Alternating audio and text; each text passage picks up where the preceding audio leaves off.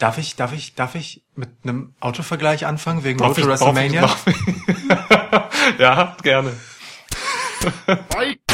Welcome to a new episode of Schwitzkasten. Schwitzkasten, Schwitzkasten, Schwitzkasten. one of the most pro wrestling podcasts in pro wrestling podcast history.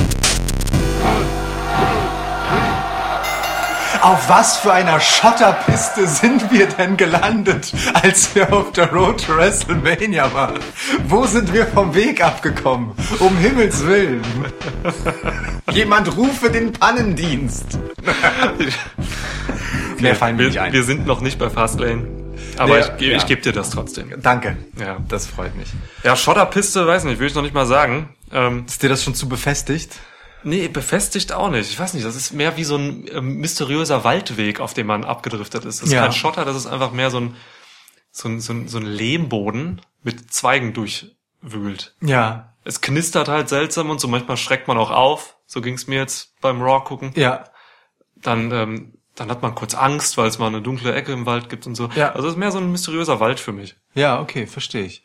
Ähm, ich. Ich sehe auch so ein, das Bild eines äh, so im Schlamm festgefahrenen Autos. Man gibt halt so Gas und dadurch landet man nur noch tiefer im Schlamm, Ja. weil man es eben nicht schafft, äh, da rauszukommen. Also es regnet auf jeden Fall auf diesem, diesem dunklen Es, Lehmweg. es regnet, ja, ja.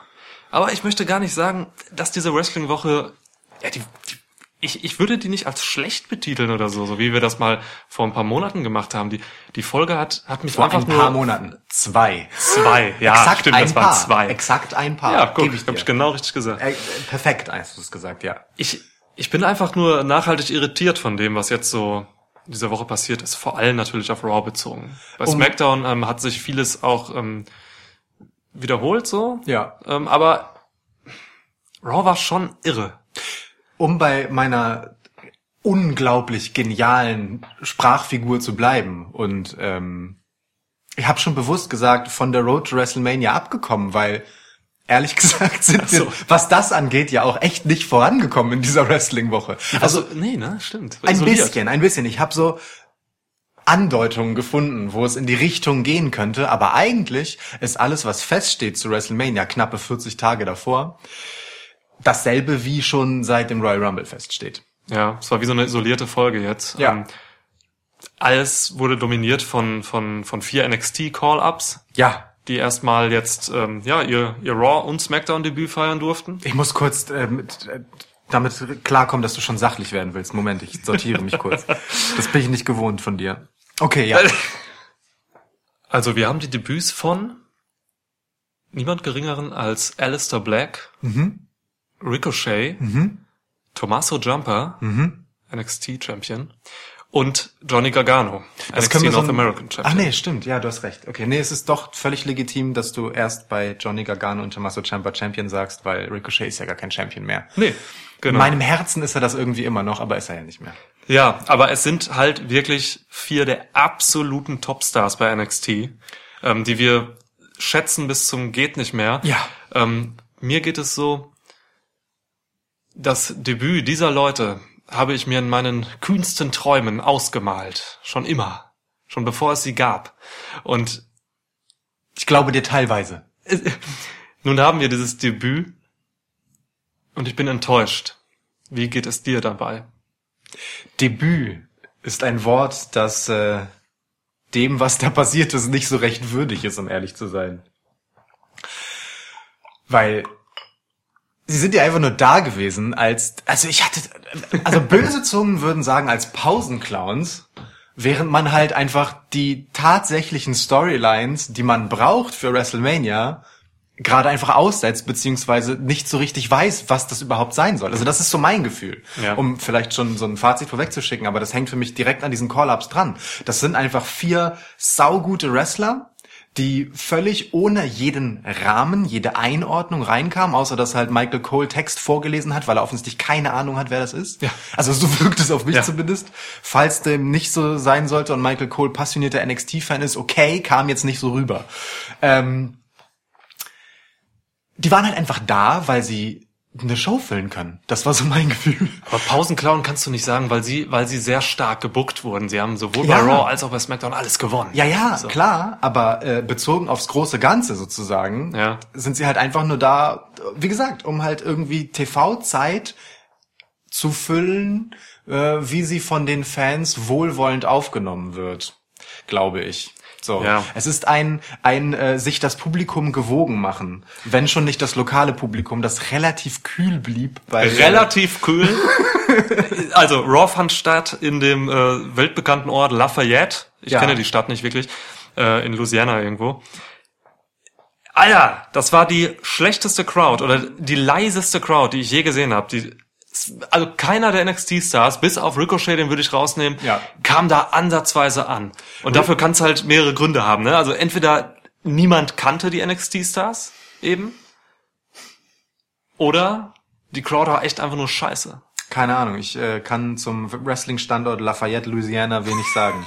Die werden auch nie wieder dahin gehen, glaube ich. Meinst du nicht? Nein. Also, Zumindest nicht für ein Raw, ne? Aber ich muss ganz ehrlich auch sagen, man kann der Crowd nicht die alleinige Schuld dafür geben. Nein, überhaupt Denn nicht. ähm, die Art, wie diese vier Leute, diese Top-Stars ähm, präsentiert wurden, ähm, ist doch schon, also wirklich katastrophal bis skandalös. Also wir stellen uns das mal vor, ne? Triple H ähm, eröffnet die Show, kommt raus, Raw, Monday Night Raw. Äh, so ein Corporate Guy kommt dann halt dahin und äh, und und ja kündigt halt wirklich einfach offen mit einem mit einer Art, ja ich möchte fast PowerPoint-Präsentation sagen. Das hat gefehlt, ne? Kündigt- So eine gute, so Ja. eine gute Drew Gulak PowerPoint-Präsentation. Verdammt. Er kündigt halt diese vier Typen an. Ähm, dann läuft ein Highlight Reel zu jedem dieser Typen. Ja, und dann, wie du schon sagtest, Michael Cole haut halt einfach irgendeinen Text runter. Michael Cole, weißt du? Ähm, Ich meine, neben ihm sitzt Corey Graves. Genau, ne? der der hat alle halt gesehen einfach hat. alle gesehen und alle kommentiert in seiner Zeit bei NXT. Aber nein, Ja. Michael Cole liest irgendeinen präparierten Text drunter. Ja. Also unfassbar. aber unfassbar. ohne Scheiß, wie, wa warum macht man das denn so wahnsinnig? Da habe ich übrigens gleich selbst noch eine Antwort drauf. Aber ich frage dich trotzdem, wa warum macht man das so irre unkreativ und unspektakulär, wenn man doch diese vier Topstars da gerade an der, an der Angel hat und reinbringen will? Darf ich dir eine Gegenfrage stellen? Ja, Warum? Jetzt kannst du deine Antwort, die du vorbereitet hast, selbst geben. vielen Dank. Wir sind einfach so gute Moderatoren. Ja, Wahnsinn. Himmels Super geil. Radioangebote werden reinflattern. Die einzige Erklärung dafür eigentlich ist, und das habe ich an mehreren Stellen gelesen, ähm, unter anderem Wrestling Observer Radio sagt das, ähm, es war eine Kurzschlussreaktion. Es war eine recht ungeplante Aktion.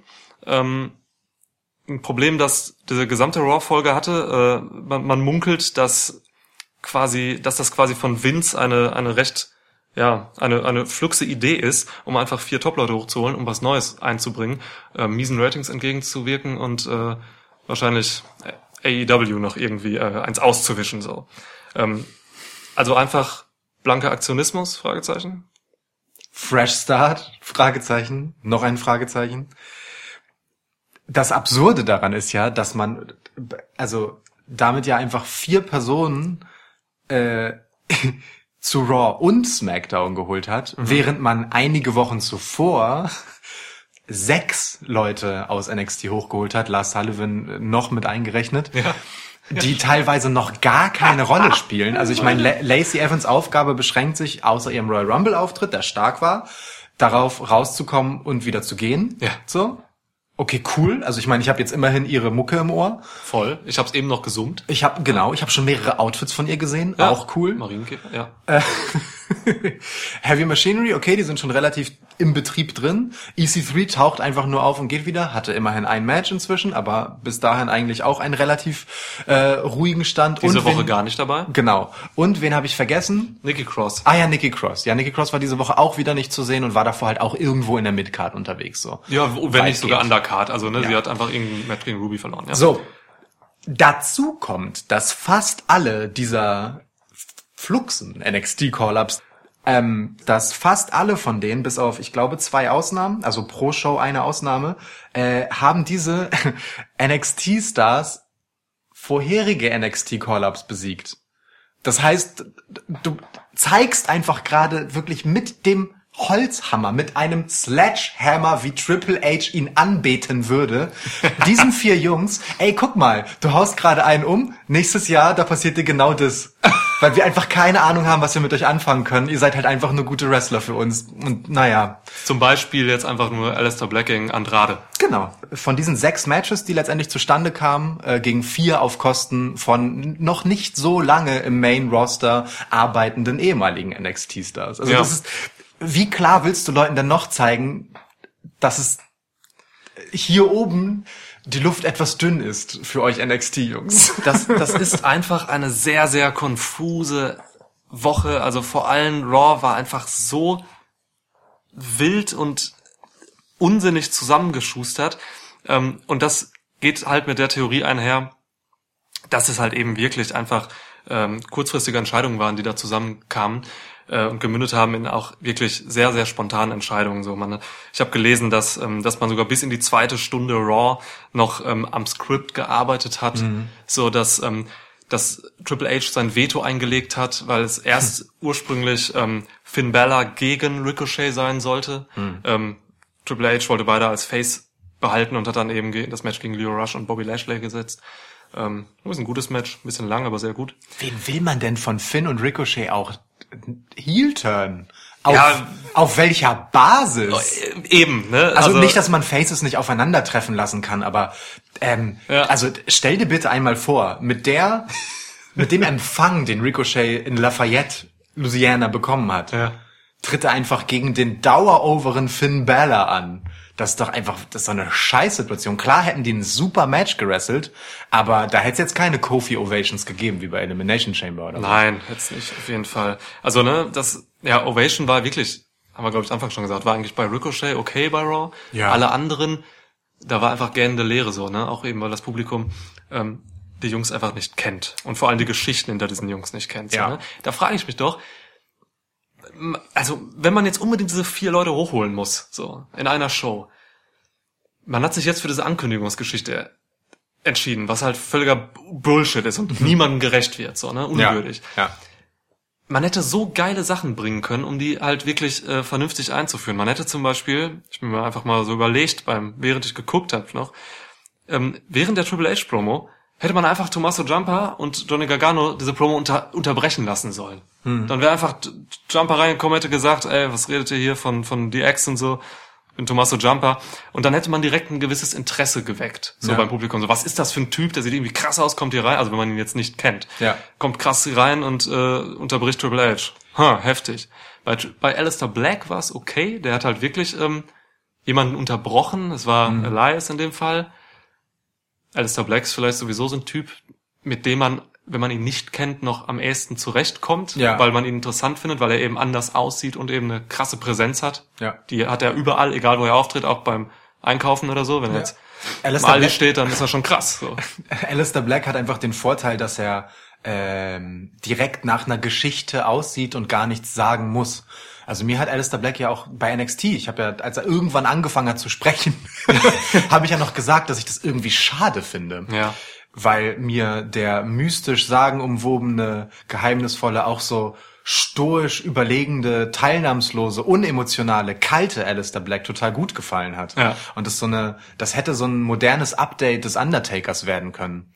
Ja. So, ähm, ist er jetzt halt nicht, nicht mehr, aber sch schön und gut. Aber ich bin da, bin da auch bei dir. Alistair Black ist so jemand, der kann funktionieren darüber, wie er halt aussieht und wie er sich halt gibt. Ähm, Ricochet ist halt einfach die, von Michael Cole und auch den anderen Kommentatoren muss man ehrlicherweise sagen, so klar geframed worden. Oh geil, jetzt benutzen wir Framing schon im Wrestling, finde ich super. Ähm, also wirklich so krass eingeengt worden darauf, dass er akrobatisch ist. Das stimmt ja, aber das ist halt ein Bruchteil von dem, was ihm als Wrestler ausmacht Ja. wurde darauf so reduziert, dass es beim TV-Publikum auch ja bitte ankommen möge, dass er spektakulär ist. Sieht man ja auch gar nicht. Nein, sieht man ja auch gar nicht. Weil man das aber gar nicht sieht, also eben doch, jetzt kann ich nicht leider bei dieser ironischen Nummer bleiben, Verstehe. weil man es aber eben doch recht deutlich sieht, ähm, hat es halt beim Publikum äh, in Lafayette funktioniert. So, Ja. ja. Also es ist ja. schon ein ziemlicher Aha-Effekt, was der gute Ricochet halt so macht. Ja, klar. Ähm, aber genau bei ihm, genau bei Ricochet, auch mit dem Impact, den er letztendlich hatte, wurde durch die Art, wie mit ihm umgegangen wurde, schon das wirklich vielleicht größte Problem der Main-Shows direkt deutlich. Was sie gerade mit solchen Wrestlern, mit einfach Leuten, die gute Wrestler sind, haben. Sie verpacken sie einfach super stumpf. Also ich meine, es ist das offensichtlichste der Welt, dass Ricochet sau spektakulär ist. Das musst du nicht sagen. Jeder sieht das. Erzähl doch etwas Interessantes zu ihm, damit man mit dem Charakter Ricochet etwas anfangen kann.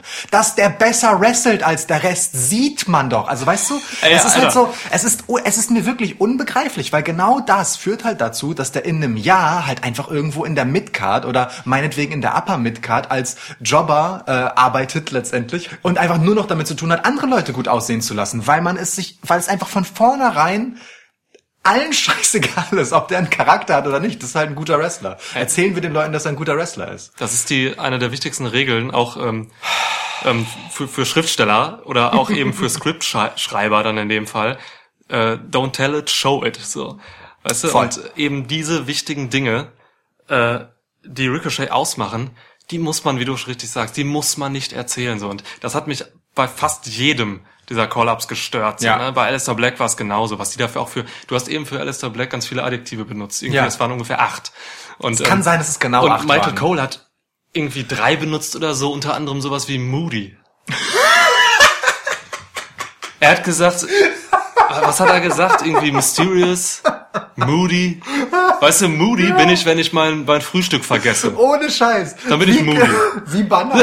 Das ist so geil. Ja. Und Renee Young sagte während des Matches irgendwas, This is Black Magic from Alistair Black. Das ist so richtig, die kennen ihn nicht, haben irgendwelche Adjektive zu ihm bekommen, die irgendein Schreiber den noch kurz auf den Tisch geflackt hat, so. Und dann hauen die das da runter. Und Corey Grace muss da sitzen und denken, fuck, wäre ich mal bei NXT geblieben. ja. So. Und das ist halt das Hauptproblem daran. Ich glaube wirklich, mit diesen Call-Ups ist niemandem geholfen. Außer den Schreibern, die sich halt eine Woche Zeit, länger Zeit nehmen können, um die WrestleMania-Stories, die sie offensichtlich noch nicht haben, zu schreiben. Ja. Äh, ansonsten muss ich ganz ehrlich sagen, auch für mich ah, ganz schwierige Nummer. Also ich meine, dann kommst du halt als ähm, Tommaso Ciampa und als Johnny Gargano und als Alistair Black und als Ricochet äh, zu NXT zurück und wirst wahrscheinlich erst einmal tief durchatmen und dir sagen, boah, gut, dass ich hier bin. also wirklich, weil Voll, voll, voll. all das, was in den Main-Shows, die ja nun mal Main-Stream-Shows auch sind, Ja. Falsch gemacht wurde, ist genau das, was NXT so viel besser macht. Weil es eben gegen äh, an ein anderes Publikum gerichtet ist. Klar, so, ne? natürlich. Also diese einfachen, diese banalen oder einfach schon naiven Verpackungen, die du eben angesprochen hast Ja. und erklärt hast, äh, das kannst du halt eben genau bei Raw machen, so für den Großteil des Publikums. Der Rest ist dann halt eben genervt. Aber du, bist mit der Stimme oben geblieben. Willst du noch was zu Ende ausführen? Ich Und bei habe sonst NXT ein sehr entschiedenes Aber. Bei NXT macht man es halt eben anders, so weil da ein anderes Publikum ist. Äh, man mehr Zeit hat, das auszuerzählen alles. Und jetzt, gerade wenn du eben diese vier, vier Topstars da mit so einem dämlichen, plötzlichen Aktionismus reinbringst, dann ähm, nutzt du eben diese dämlichen äh, Mechanismen und Methodiken, äh, einfach zu erklären, was das denn für Leute sind. Und zwar richtig wörtlich den Leuten aufs Brot schmieren. Der Ja. kann das und das, ist cool deswegen. Du musst den gut finden, weil der das kann und äh, der ist moody. Weißt du?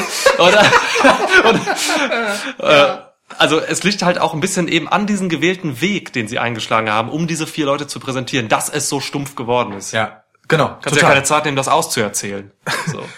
Das ist halt der Punkt. Und ich finde dieses Argument, dass man das für das Mainstream-Publikum ja brauche, wird ja gerne gemacht, das Argument. Ich unterstelle dir das jetzt nicht. Ne? Doch, ich habe es eben gesagt. Nee, du hast gesagt, man macht es deswegen. Also Ja, Brauchen ja. ist ja was anderes. Das stimmt, ja. So, ähm, das finde ich halt schwach, denn seit einigen Jahren ist es halt ein stehender Vorwurf, dass WWE keine richtigen Stars mehr hat. John Cena geht der Rente entgegen ähm, und man hat halt irgendwie schon so Leute, von denen man sich das vorstellen kann und die man gerne so positionieren würde. Aber man hat halt keine Hulk Hogans, The Rocks, Stone Cold Steve Austins, John Cenas, was so die Strahlkraft angeht. Auch eine Ronda Rousey ist, also nach außen hin spannender, ehrlicherweise, als bei WWE. Da, da bricht es sich halt witzigerweise mal andersrum, aber normalerweise ist es eher so, dass die Leute bei WWE viel größer sind und gemacht werden, als sie dann nach außen sind. Und das löst du doch nicht. Das ist geil, wie diese Woche, diese Wrestling-Woche einfach äh, Grundprobleme von Raw und SmackDown auf den Tisch legt. Das Problem löst du doch nicht, dass du keine Stars hast, indem du verhinderst geradezu, dass man Beziehungen zu denen aufbaut. Indem du jemanden reinbringst und einfach nur runterratterst, was du von dem zu halten hast. Das gibt ihm halt keine Geschichte. Das gibt ihm keinen Charakter. Das gibt ihm keine Identifikationsfläche. Also ich meine, Warum, warum sollte ich Ricochet geil finden? Weil er ein geiler Wrestler ist, klar. Okay. Wofür steht Ricochet eigentlich? Für geiles Wrestling. Okay, cool. Ja. Also für, für viele Kinder und absolute ähm, Unwissende im Wrestling ist das, die- ist das glaube ich, tatsächlich okay und richtig so. Weil, ähm. Leute, die halt kurzfristig auch eben Anleitung brauchen, Ja. um das zu verstehen, was da vor sich geht. Also nach einem Verständnis, über das man halt diskutieren kann, so, ne? Aber Ja. ja, genau. Und äh, ja, du hast vollkommen recht. Äh, das Verrückte ist jetzt bei, bei mir noch einfach dieser, dieser diese Projektionsfläche, mit dem, mit der man, die man da jetzt genutzt hat, um eben diese Methodik anzuwenden. Ja. Da sind nämlich vier Leute, für die man sich ohne Scheiß so viel Zeit genommen hat, Oh um ja. äh, Charaktere zu entwickeln bei NXT und ähm, eben Geschichten zu erzählen. Ähm, allen natürlich voran Tommaso Ciampa und Johnny Gargano.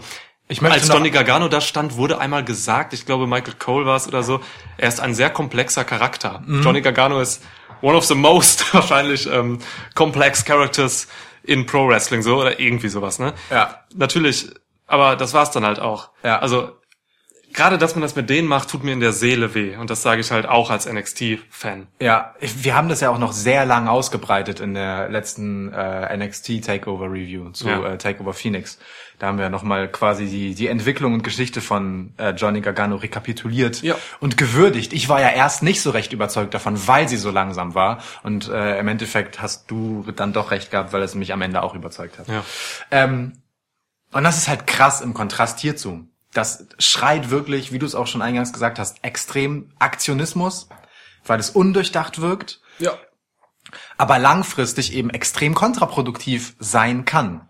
So, ich, es ist ja nicht so, dass nur weil Ricochet so vorgestellt wurde, er jetzt nie einen interessanten Charakter bekommen kann. Bei NXT zeigt er ja, dass er den hat. Da kam er auch rein mit der Prämisse so, hey Leute, ich bin nicht nur einfach ein äh, animated GIF, ich bin Ja. halt wirklich, ich bin Ja. mehr. So, ne? Und das ist halt das Irre, ne? Also auch das ist jetzt keine Neuheit, wenn wir sagen, du kannst die NXT-Geschichten äh, und Charaktere, wie sie ausgebildet sind, nicht genauso mitnehmen in die Main-Shows. Das wissen die Leute einfach nicht. Das ist ein anderes Publikum. Und du wirst auch viele von diesen Charakteren nicht so etablieren können in den Main-Shows.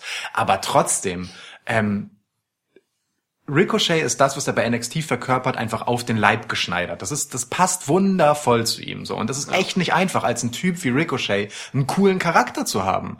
Weil er einfach so ein guter, cleaner Wrestler ist, dass es echt schwer ist, das in einen interessanten Rahmen zu packen. Das ist wirklich so. Dafür gibt es unfassbar viele Beispiele Ja. für saugute Wrestler, die einfach Zeit ihrer Karriere uninteressant bleiben als Charaktere. Das hat man bei Ricochet hinbekommen. Und man macht damit gar nichts in dem Moment, wo man ihn in die Main-Shows holt. Und gerade NXT zeigt bei Debüts, dass es total wichtig ist, die anständig aufzubauen und jemanden mit einem Zweck, einer Motivation dahin zu holen. So, mit einer Vorstellung und nicht einfach nur mit einer Checkliste von Eigenschaften. Ja, oder ja, eben mit einer, Das, genau, wirkte, so einer, das wirkte halt fast mehr wie äh, so eine Videospiel-Charakterauswahl. Weißt du? Ich guck Das- mir die das halt kurz gut, an, ja. ich sehe so eine Animation. Ja, hab hat man ja auch echt gesehen bei Triple H am Anfang, So, die der, waren der da ist oben, stark ja. und der, ist so, der hat Schnelligkeit. So. der, der Tattoos. Ganz Ja. strange. Ganz, ganz verrückte Angelegenheit. Aber ohne Scheiß. Also genau so kam es an. Ne? Und äh, das hast du schon angeteasert. Ähm, es ist dann natürlich auch wirklich für die Gegner, die dann unter diesem Booking leiden müssen, ähm, eben Mhm. Das- auch schlimm, so weil es verlieren halt äh, zum Teil auch eben Champions so Ja. ne? mit The Revival. Und Andrade ist halt auch, der gegen Alistair Black jetzt verloren hat, ist halt auch keiner, den du jetzt einfach mal äh, irgendwie in so als Jobber positionieren kannst und verlieren lassen kannst. Der hat gegen Rey Mysterio Mörder-Matches gemacht in letzter Zeit. Gucken wir uns einmal kurz So. die Matches an. Das ist total wichtig, dass Ja, wir über gerne. die Verlierer einmal sprechen. Immer chronologisch durch. Ja. Wir fangen an bei äh, Ricochet und Finn Balor gegen Leo Rush und Bobby Lashley. Okay, das ist das einzige Match, das ich jetzt echt ausklammern würde. Daran ist nix falsch, oder? Nein, das ist völlig okay. Also, das ist plausibel, dass halt Ricochet dann safe macht, so war es ja. Mhm. Ähm, Finn wurde vermöbelt von den beiden, von Lashley und Rush und dann hat Finn den Safe, äh, Ricochet den Safe gemacht, was voll okay ist. Ähm, das Match war gut, etwas lang, äh, schönes Finish auch. Mhm. Ja, und dann gab's halt nachher diese, diese Buddy ähm, Backstage-Promo noch. Weiß nicht, hat dir die gefallen? Ich fand sie gut, weil ähm, Ricochet, auch wegen der Publikumsreaktion, aber auch von wie er eingesetzt wurde, schon der ist, der noch am besten aus der Nummer rauskommt, weil er halt einen nachhaltigeren Eindruck in, der, in den Shows machen durfte. Auch wenn wir jetzt über die Art, wie er präsentiert wurde, äh, viel Negatives auch gesagt haben, für ihn ist schon wahrscheinlich noch recht okay. Gerade diese, dieses Segment mit Finn Balor am Ende ähm, war, glaube ich, schon noch mal gut, weil er den Respekt ja von Finn bekommen hat. Ja. Ähm, und dann noch mal ein paar sehr ehrliche, also ich glaube, sehr ehrliche, von Herzen gesprochene Worte sagen durfte, bei denen er aber doch auch sehr niedlich nervös wirkte. Ähm, aber das äh, sei ihm jetzt mal nicht negativ angekreidet. Ich fand es halt charmant, um ehrlich zu sein. Kann der Proll-Wrestling-Fan findet es vielleicht uncool, dass der da mit etwas zittriger Stimme, dieser muskelbepackte Typ, äh, äh, darüber erzählt, aber für mich war es halt sympathisch und glaubwürdig. Ja, ich, ich habe die Promo geliebt eigentlich so, weil weil, weil man genau, weil ich eben auch alles äh, geglaubt habe, was er mir da erzählt hat. So dieses, diese wirklich, diese Aufgeregtheit jetzt im Main Roster zu sein und so vor dieser Deutschlandwand. Ähm, da, er stand halt wirklich Ja, vor ja. Schwarz-Rot-Gold an beiden Seiten. Ich weiß gar nicht, was das für ein Raum war. Ja. so. Ja, also okay, ja, also da sind wir uns einig, dass wir das Match so oder diesen, diese Ricochet-Momente quasi ein bisschen rausnehmen können von Ja. von auch auch so mit Blick auf ähm, das hat den Gegnern jetzt wahnsinnig geschadet, so weil halt eben Leo Rush gepinnt wurde. Ne? Ja, genau. Und das ist ja eh eine bestehende Fehde, in die das reinging, ne? Dadurch, dass Finn da drin war. Ja, genau. Voll okay. So, dann hatten wir ähm, Tommaso Ciampa und Johnny Gargano gegen The Revival. ja. Erstmal ein geiles äh, Backstage-Segment davor. Total. Also das fand ich irgendwie gut, weil ja, also das Segment war gut. Ähm, Chad Gable und Bobby Roode kamen erst an und haben äh, Johnny und äh, Tommaso ein bisschen konfrontiert, einen guten Punkt gebracht. Ja. Nämlich, dass äh, wenn man neu quasi zu Raw kommt, muss man sich muss man erstmal unten anfangen in der Ja. Nahrungskette und kriegt eigentlich nicht direkt ein Match gegen die aktuellen Champs. Absolut guter Punkt. Ähm, fand ich gut, weil, weil, weil Jumper und Gargano da dann doch in Character waren so. Also das weißt du nicht, wenn du NXT nicht guckst, was eben viele nicht tun, leider. Ähm, aber ja, das war schon cool. Also Jumper hat irgendwie ein bisschen so absplittern lassen, so, ey Leute, ich will jetzt gar nicht groß rumreden und so. Wir wollen hier einen Eindruck hinterlassen, das machen wir jetzt, lass gehen. Ja. So, ne? Übrigens die Revival auch geil in dem Segment. Die kamen da rein, ähm, wie so, Scott Dawson ist einfach irgendwie so ein Charakter aus Grease oder so. Kommt da, kommt da rein. Grease? Top. Guys, Top Guys, Leute, was ist los? Und so. Ich mag seine Art zu reden sehr Total. gerne. Ja, ja, total. Naja, und das Match war dann halt, äh, war gut, also ne, dass sie gute Matches machen, das ist bekannt. Ja, klar. Aber es ist halt krass, dass die Champions verlieren. Das ist halt das Ding, ne? Also klar, ähm, Ciampa und Gargano haben auch Gold um die Hüften. Ja.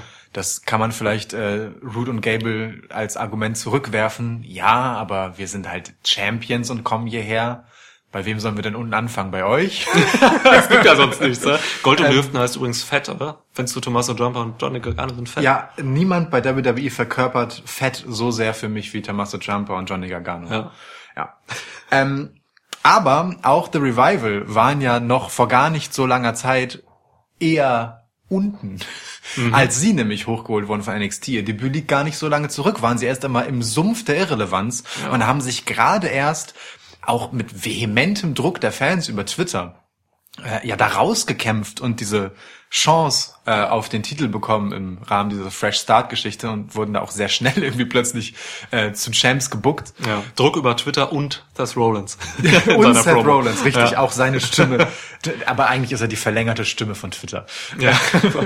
Ähm, so, und jetzt bei der nächstbesten Gelegenheit, wenn man ehrlich ist, äh, zack, ist es wieder egal. Ja.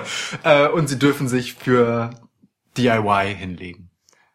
Ja, das ist schon krass, das ist schon ein Statement so. Ne? Und ich weiß jetzt nicht, ob es The Revival halt nachhaltig schadet unbedingt, aber es sind halt Typen, die auch eben über über Siege und ähm, gewonnene Matches kommen, so Ja. einfach von der Art, Ja. was sie verkörpern. Da ist es schon schwierig, gegen Debütanten zu verlieren. Aber also da dann meine Frage, warum nimmt man denn nicht wirklich Bobby Roode und Chad Gable, die ja sogar den Punkt gemacht haben? Warum nicht dieses Match? Das wäre völlig okay. Chad Gable und Bobby Roode können halt verlieren gegen die. Und zur Revival können ja dann noch rauskommen und irgendwie sagen, ey, Leute, jetzt könnt ihr gegen uns machen oder so. Dann können sie das irgendwann, können sie eine Feder rausmachen oder so. Keine Ahnung. Aber nein. Ich, also ich glaube, die einzige Antwort auf die Frage ist, weil man schon irgendwie Impact-Matches für alle diese Call-Ups haben wollte. Die haben ja alle renommierte Gegner. Ja. Sind auch alles Gegner, die für WrestleMania noch nichts zu tun haben. Also keine Ahnung, ob man da übergreifende Storylines stricken will. Ich kann mir tatsächlich gerade bei dieser Nummer The Revival gegen DIY durchaus noch vorstellen, dass es irgendwie eine Idee ist, aber man hat halt hier gegen Heel, ne? Ähm, deswegen macht das auch wieder wenig Sinn. Was die ganze Nummer wieder in Frage stellt. so. Ja, aber, Aber- das also waren die Raw-Matches erstmal, ne? Äh, nee, wir haben noch Alistair Black gegen Elias. Ah, okay, stimmt. Auch da, ähnliche Nummer eigentlich. Ähnliche Nummer, ja. Ähm, puh. Also es war immerhin war es eine Unterbrechung, die man noch irgendwie rechtfertigen könnte, so rein vom Storytelling, weil halt Elias halt seine seine seine Performance hält und Alistair Black dann halt unterbricht und Aber warum sollte er das? Also Impact. in, in Impact. Character gesprochen? ja Impact halt. Ne? Er will halt klar. irgendeinen Typen äh, vermöbeln, der halt gerade keine Ahnung. Ja, aber irgendwie aber over wenn er, ist oder- wenn er so äh, mysteriös und ist und nicht einfach nur moody, dann dann ist dem doch egal, ob Elias jetzt vorher ein Lied singt oder nicht. Der kommt da halt hin, tritt ihm ins Gesicht, sitzt im Schneidersitz da und geht wieder. Das wäre der Alistair Black, der bei NXT debütiert ist damals. Ne? Aber jetzt ist er halt absoluter Face Alistair Black, der Ja. das halt eben so macht, weil Ja. man das halt im Main Roster so macht. Ja. Du unterbrichst halt grundsätzlich Elias als Face. so, das, das, das machst du halt. Darüber riecht sich Elias auch nach wie vor zu Recht immer wieder auf. stimmt, ja. Und Corey Graves mit. Oder ja, Corey Graves mit und dann hast du halt eben, äh, ja, hast du ein sieben Minuten Match. Das hat mich jetzt nicht so umgehauen, das Match an sich, Nee. fand ich. Äh, das Ende kam mir auch ein bisschen zu inszeniert vor. Es war so, ach, weiß ich nicht. Publikum war da halt auch echt ruhig. Ah, also ja, das verstehe ich schon irgendwie, dass man so gemacht hat, äh, unabhängig davon, dass ich diese ganzen Dinge nicht verstehe, wie wir anfangs ja geklärt haben. Aber äh, damit komme ich noch klar, dass er jetzt Elias unterbricht. So. Da, damit komme ich auch klar. Wenn ich Elias bin allerdings und äh, über Monate hinweg im Prinzip das unterhaltsamste Segment von Raw hatte, vom Publikum frenetischst gefeiert wurde und aber in der Zeit gefühlt fast gar keine Matches gehabt, geschweige denn irgendwas mit Relevanz gewonnen hätte, dann würde ich mich auch fragen, was das eigentlich soll, ob ich nicht einfach nur als Musiker bezahlt werden will und nicht mehr als Wrestler. Weil dabei eh nichts Gutes rauskommt. Ja gut, das, da sind wir beim grundsätzlichen Elias-Problem. Ne? Ja. Das, das hat er ja einfach schon seit immer. Ja. So, ne? Ja. Aber äh, again, ne? Wir sind hier halt wieder Again. bei dem Punkt, äh, ein Neu-Call-Up sozusagen äh, auf Kosten des Alt-Call-Ups. Naja, und dann war halt Ronda Rousey gegen Ruby Riot Main Event. Auch- Wiedergutmachung. Auch so ein Ding, ne? Ruby Riot wird bei, wird bei Elimination Chamber gesquashed. Aber völlig unwürdig von Ronda Rousey. Warum hat die jetzt ein Rematch? Ein Main-Event. Warum? Rematch. Warum? Ich meine nicht. Ich meine, ey, ich sehe Ruby gerne und, und so. Das war jetzt auch kein Squash-Match, ne? Das Nee, war nee. Okay, so. Aber warum kriegt die ein Rematch? Ich habe schon das, ich habe schon nicht verstanden, warum sie das Elimination Chamber Match bekommen hat. Ja. Es ist also Gott. Und vor allem, warum kriegt sie jetzt ein Main-Event-Match? Und warum ist es dann so eins? Also es war jetzt auch keins, wo man sagt, oh, okay, krass, hier kann, konnte sie nochmal richtig auspacken. Das war einfach nur, jetzt haben wir halt das normale Match gemacht, für das wir bei Elimination Chamber nicht die Zeit bekommen haben oder so. Keine Ja. Ahnung.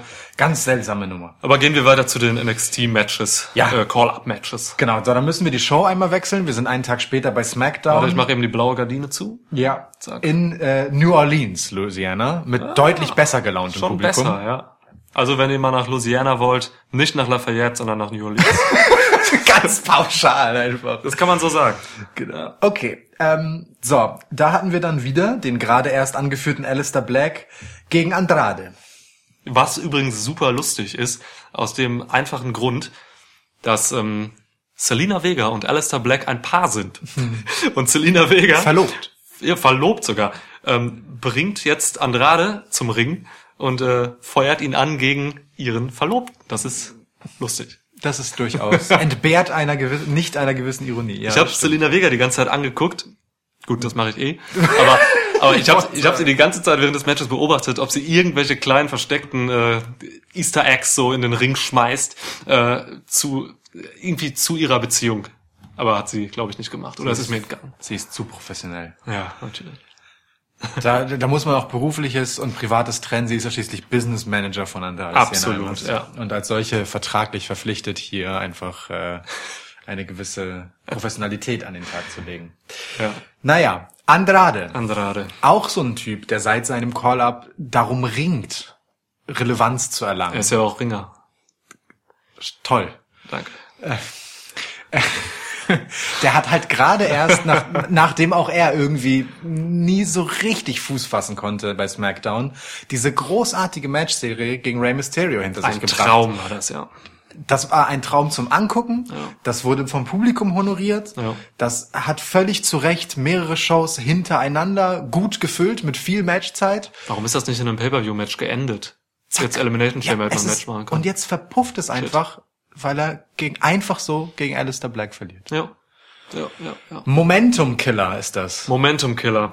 Ja, voll. Ey, aber bedenkt man das dann einfach nicht? Ich meine, Es ist- die, die, auch die Leute, die Wrestler selbst, die dann sich da hinlegen müssen, die müssen doch auch mal irgendwie dann sagen, boah, ey, Kacke, das schadet mir dann aber schon so ein bisschen, oder? Vince, du Penner? Also das letzte würden sie nicht sagen wahrscheinlich, aber das erste kann man doch schon mal sagen, mein Gott. Boah, kann man, glaube ich, davon sagen und den Rest nicht mehr, sonst wird man, glaube ich, nicht so wohlwollend angeguckt. Meinst du? Ja. Was du? Boah, Kacke? Ja, genau. genau. Boah, würde ich sagen. Boah, kann man sagen. Boah. Ja, aber immerhin das können sie doch mal sagen. Ja, boah, können sie sagen. Hey, hey, du hast ein Match und musst gegen Alistair Black verlieren. Boah. Boah. Und dann gehst du fluchend auf Spanisch weg. Genau. Im Andrades-Fall. Ach, Kacke, ja. Tut mir leid. Ich hoffe, das schadet dann gerade nicht nachhaltig. Ich hoffe auch nicht. Also, kann halt sein, dass all das völlig effektlos bleibt, weil es wirklich fallen gelassen wird und ganz normale Storylines dann danach weitergehen. Ja. Aber für diesen Moment, äh, große Fragezeichen bei allem, was das angeht. So, kommen wir zum nächsten Match. Ja. Wir haben wieder Tommaso Ciampa und Johnny Gargano, diesmal gegen The Bar. Und diesmal mega frenetisch gefeiert vom Publikum, ne? Ja. Im Backstage-Segment zuvor gab es sogar Johnny Wrestling Chance. So. Ja. Das war schon gut. Danke, danke New Orleans. Also, ja, die haben immer, die kennen immerhin die Jungs da. So. Ja.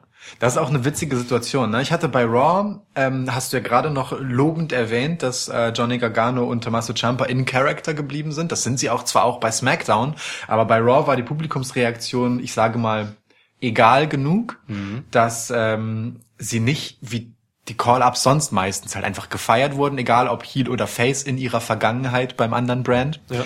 Ähm, obwohl sie ja gegen Heels gebuckt wurden mit The Revival. Hier war es dann anders, ne? Hier hat man sie gegen The Bar auch ganz klar, zwar mit ihrer eigenen Attitüde, wie sie sie auch bei NXT haben, aber doch, ich sage mal, faciger hingestellt, weil sie halt die Underdogs in der Konstellation sind, weil The Bar sich abfällig über sie lustig gemacht haben. Und acht Köpfe größer sind als die beiden. Das fiel extrem auf, fand ich. Jeweils acht Köpfe oder zusammen acht Köpfe? Zusammen acht Köpfe. Also jeder vier? Jeder vier Köpfe Im Schnitt größer. zumindest. Wir wissen nicht, ob einer ein und einer sieben. Genau. Ja, alles klar. Finde, okay. Ja. Kann ich, kann ich, Ja. Kann ich so hinterstehen. Ja, sie waren so ein bisschen in der Opferrolle da so, ne? Ja. Das kennt man. Da, Finde ich aber auch schon wieder schwierig. Eben. Ey. Also, ne, du kannst. Tommaso Jumper in der Opferrolle, Mann, das ist der bösartigste Mensch der Welt. Also wirklich gerade der einer der Top drei Heels ähm, im gesamten Wrestling-Business. Letztens hast du ja noch den vielleicht besten Heel im gesamten Wrestling-Business genannt, glaube ich. Ja. Aber wobei der vielleicht beste Heel ist ungefähr auf einer Ebene wie Mit Top 3. Ich in bin, den ich, Top ich 3 habe Heels. ich hab oder? das vielleicht jetzt nur benutzt, weil ich mir nicht mehr ganz sicher bin, ob du es wirklich gesagt Ach so, hast. ja, nee, ich glaube, ich habe ihn, okay. nee, ich habe ihn tatsächlich mal als den besten Heel bezeichnet. Er ist auf jeden Fall sensationell. Und Heel. Sehr Heel. Doll Heel. Ja, davon ist er ja nicht abgewandert, jetzt wie du schon richtig sagst. Ja. So, ne? Aber es war schon ähm, aufgrund eben der Konstellation gegen The Bar eben so, dass sie dann doch anders im Wirken waren als, als bei Raw. Das stimmt. Ja. Ja, wie fandst du das Match? Ja, war halt okay für mich. Ja, für mich war auch okay. So, also, ja. ja. Ja, Können ähm, wir zum letzten kommen. Ey, ich hatte übrigens mega Angst, dass ich äh, Tommaso Jumper bei dieser Sunset Powerbomb da vom Turnbuckle gegen Seamus das andere Knie jetzt auch noch verletzt. Das sah richtig übel aus. Also ähm, Seamus ist halt ganz übel auf dem Knie gelandet. Der Ref ist auch direkt zu Jumper hin so. Jumper hat's auch gesellt. Alter Schwede, ey, das sah nicht gut aus. Aber ich habe jetzt nichts gehört oder gelesen, dass da eine Verletzung was. Klopf auf Holz. Ja. Geil, hat übersteuert bei uns beiden. Naja, das muss ich dann hinterher regeln. Notiz an uns, weniger laut auf Holz klopfen. Ja. Äh, so, kommen wir aber zum letzten Match. Wir haben wieder Ricochet gegen Eric Young. Eric Young ist das, das ist, angestellt. das ist vielleicht das Schmerzhafteste von allen. ja gut, aber ist halt so, als wenn du einen Toten nochmal einfach irgendwie Kopf, einen Tritt gegen den Kopf gibst oder so. Es ist doch fürchterlich, oder? Aber immerhin war Sanity dann auch mit raus. Ne? Ich hätte mir sogar vorstellen können, dass nur Eric Young, dann, Mhm. Eric Young kommt. Aber immerhin waren die anderen beiden auch noch da, sind existent. Aber ja, da kann man die Frage stellen, ist es nicht vielleicht besser, wenn man sie wirklich dann versteckt lässt und irgendeinen Ja. anderen Jobber nimmt, Ja, als sie warum? dann so zu schädigen? Ja, warum stellst du das als Frage? Also, ja, weil man, manchmal kann es auch gut sein, dass man einfach, dass man sich einfach wieder irgendwie vor TV-Kameran zeigt, um Ja, auch mal klar. wieder irgendwas, Aber- um Geld zu verdienen auch. Du bist, du bist Sanity und sollst perspektivisch wahrscheinlich mal Gefahr ausstrahlen und Ja. Unberechenbarkeit und so. Und es ist ja nicht mal ein Impact-Match. Also ich meine, Eric Young war einfach Wochen, Monate nicht vor den Kameras zu sehen in den Main-Shows. Ja. Und dann darf er mal wieder, um sich in recht kurzer Zeit von Ricochet, der seinen zweiten Arbeitstag in einer Main-Show hat, legen zu lassen. Das ist schon krass. Das, das ist schon auch echt bitter. Weil ich sehe auch den Mehrwert für Ricochet nicht. Ich meine, der hat am Vortag zusammen mit Finn Balor dessen Gegner vom letzten Pay-Per-View besiegt. Okay. Ja. Mit, mit einem Champ, einem Gegner aus einem Championship-Match, okay. Nicht schlecht. Am nächsten Tag, ich nehme den Typen da hinten, den wir alle seit Ewigkeiten nicht gesehen und eigentlich schon wieder vergessen haben. Warum denn? Also was bringt das denn Ricochet? Vor allem, weißt du, was richtig geil gewesen wäre? Ricochet in dieser Smackdown-Episode gegen Jungs wie Rusev oder Nakamura zu stellen. Das wäre geil, finde Ja. ich. Nakamura und Rusev, äh, ob sie jetzt verlieren, natürlich schadet das denen auch, aber dann hätten sie wenigstens mal wieder ein Match. Ja. Oder auch ein gutes Match. Ähm, es wäre noch wahrscheinlich von, von der Match-Story auch interessanter gewesen als das Match gegen Eric Young jetzt. Also, da gab es schon Möglichkeiten eigentlich, ne? Aber nein, man vernichtet Sanity weiter. Ja, das war alles nicht unbedingt clever, nicht durchdacht. Es schreit danach, dass das wirklich einfach eine Wahnsinns Kurzschlussreaktion war. Warum kommt es überhaupt dazu auf der Road to WrestleMania mittendrin zwischen also weißt du, wir haben noch ein Pay-per-View. WrestleMania ist in weniger als 40 Tagen, glaube ich. Also nee, noch ein paar Tage mehr als 40. sicher? Aber, ja, Aber ja, ja. Warum hat man es nicht hinbekommen, jetzt einen festen Plan zu haben? Äh, Also, gucken wir uns das doch mal an. Was steht denn für WrestleMania eigentlich? Seth Rollins gegen Lesnar. Das steht, genau. Rollins übrigens noch äh, hat keine Ringfreigabe erhalten, deswegen konnte er noch nicht wresteln jetzt.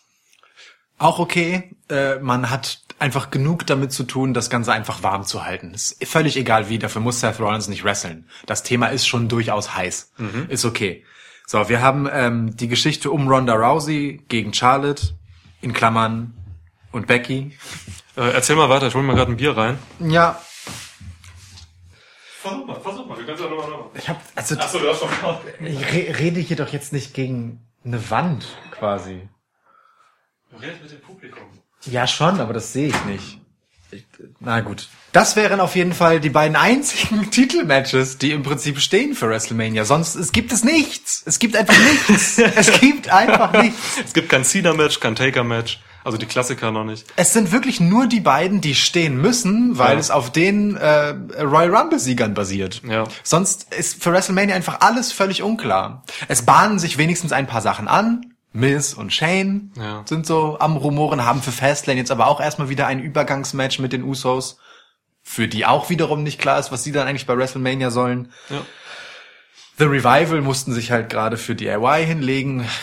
Was, also ich meine, also als Raw Tag Team Champs, die auch im letzten Pay-Per-View keine Rolle gespielt haben und auch den Titel nicht bei einem Pay-Per-View gewinnen durften, sondern nur bei Raw in Anführungsstrichen, immerhin in den Main Events war, aber ne, so. Ja, ja. Haben die überhaupt Aussichten bei WrestleMania aufzutauchen? Intercontinental-Match bahnt sich an zwischen Lashley und, und Balor. Ja. So, da freust du dich besonders drauf, wie du im Total. letzten Podcast gesagt hast. Ja, mega, mega. Mach mal ein Bier auf.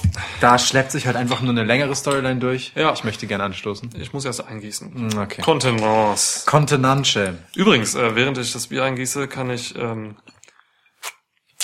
ein Gerücht preisgeben. Ich habe gehört, ähm, ein, ein Insider hat mir verraten, Ja. wir haben me mehrere Insider bei WWE positioniert, ähm, dass dass eventuell Kevin Owens gegen Daniel Bryan äh, um den WWE-Teile bei WrestleMania antreten wird.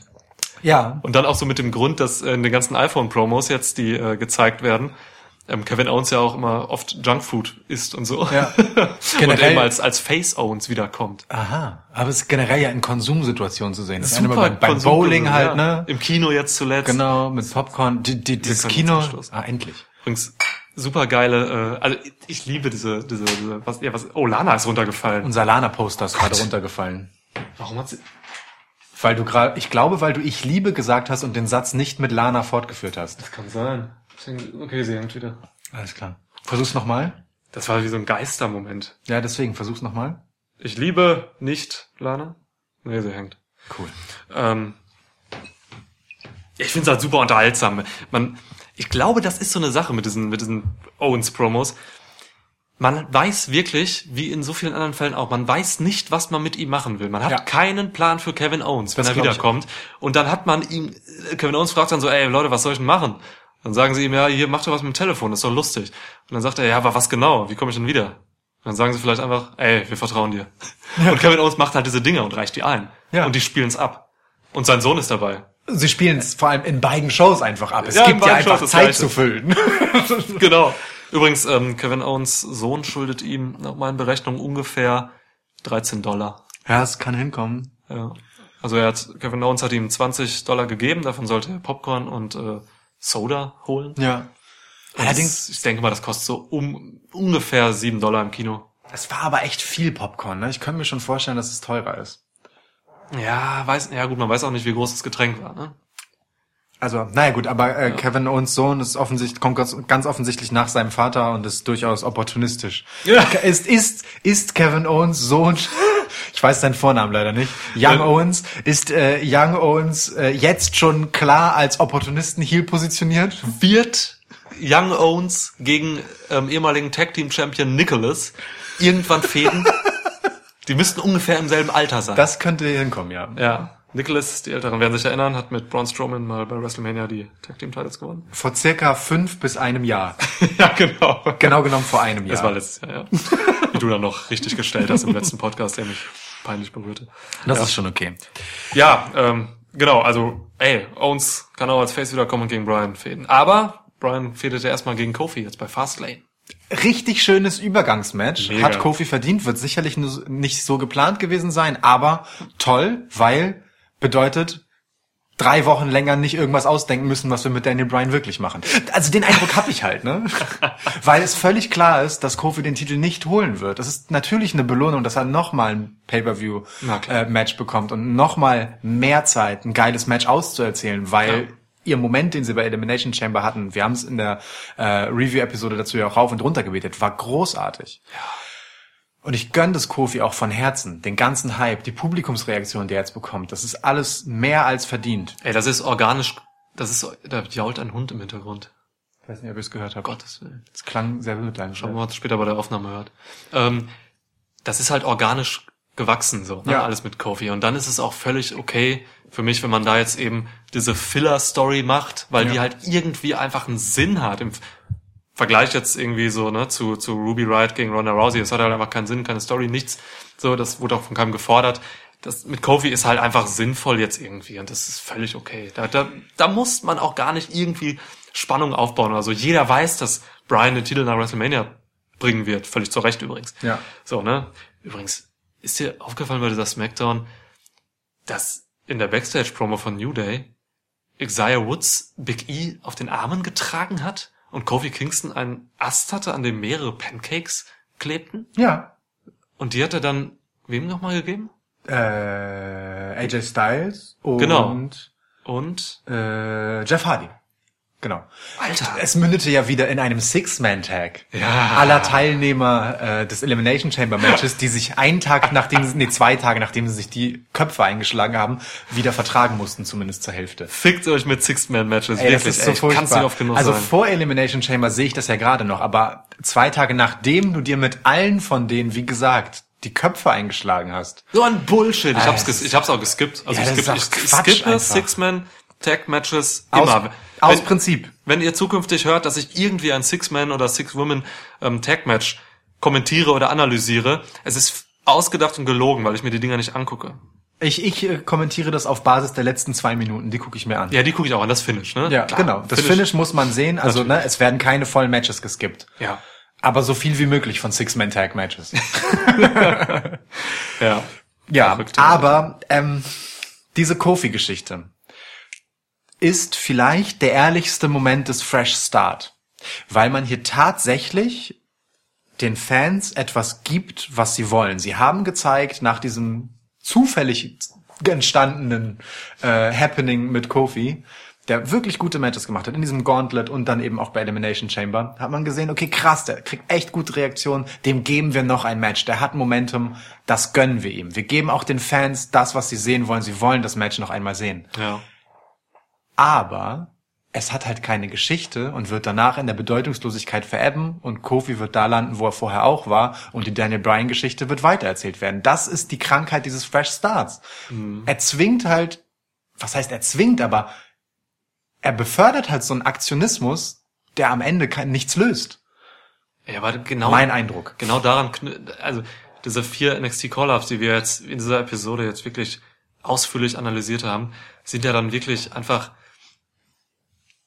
das, ja, die, die absolute Manifestation eines gescheiterten Fresh Starts. Ja. Weil es wirklich einfach, von, genau wie du es gerade gesagt hast, daran anknüpft, weil es wirklich einfach genau eigentlich das ist, was man nicht machen sollte. Ja. Wenn man den Leuten wirklich einen glaubwürdigen, ernsthaften, frischen Wind um die verdammte Nase hauen will. Fuck a Fresh Start. Fuck a fresh start. Mann, ey, das ist ja traurig. Also ich war, ich bin jetzt trauriger, als ich es noch vor Aufnahme war. Bereust du diese Episode? Ich bereue diese Episode nun.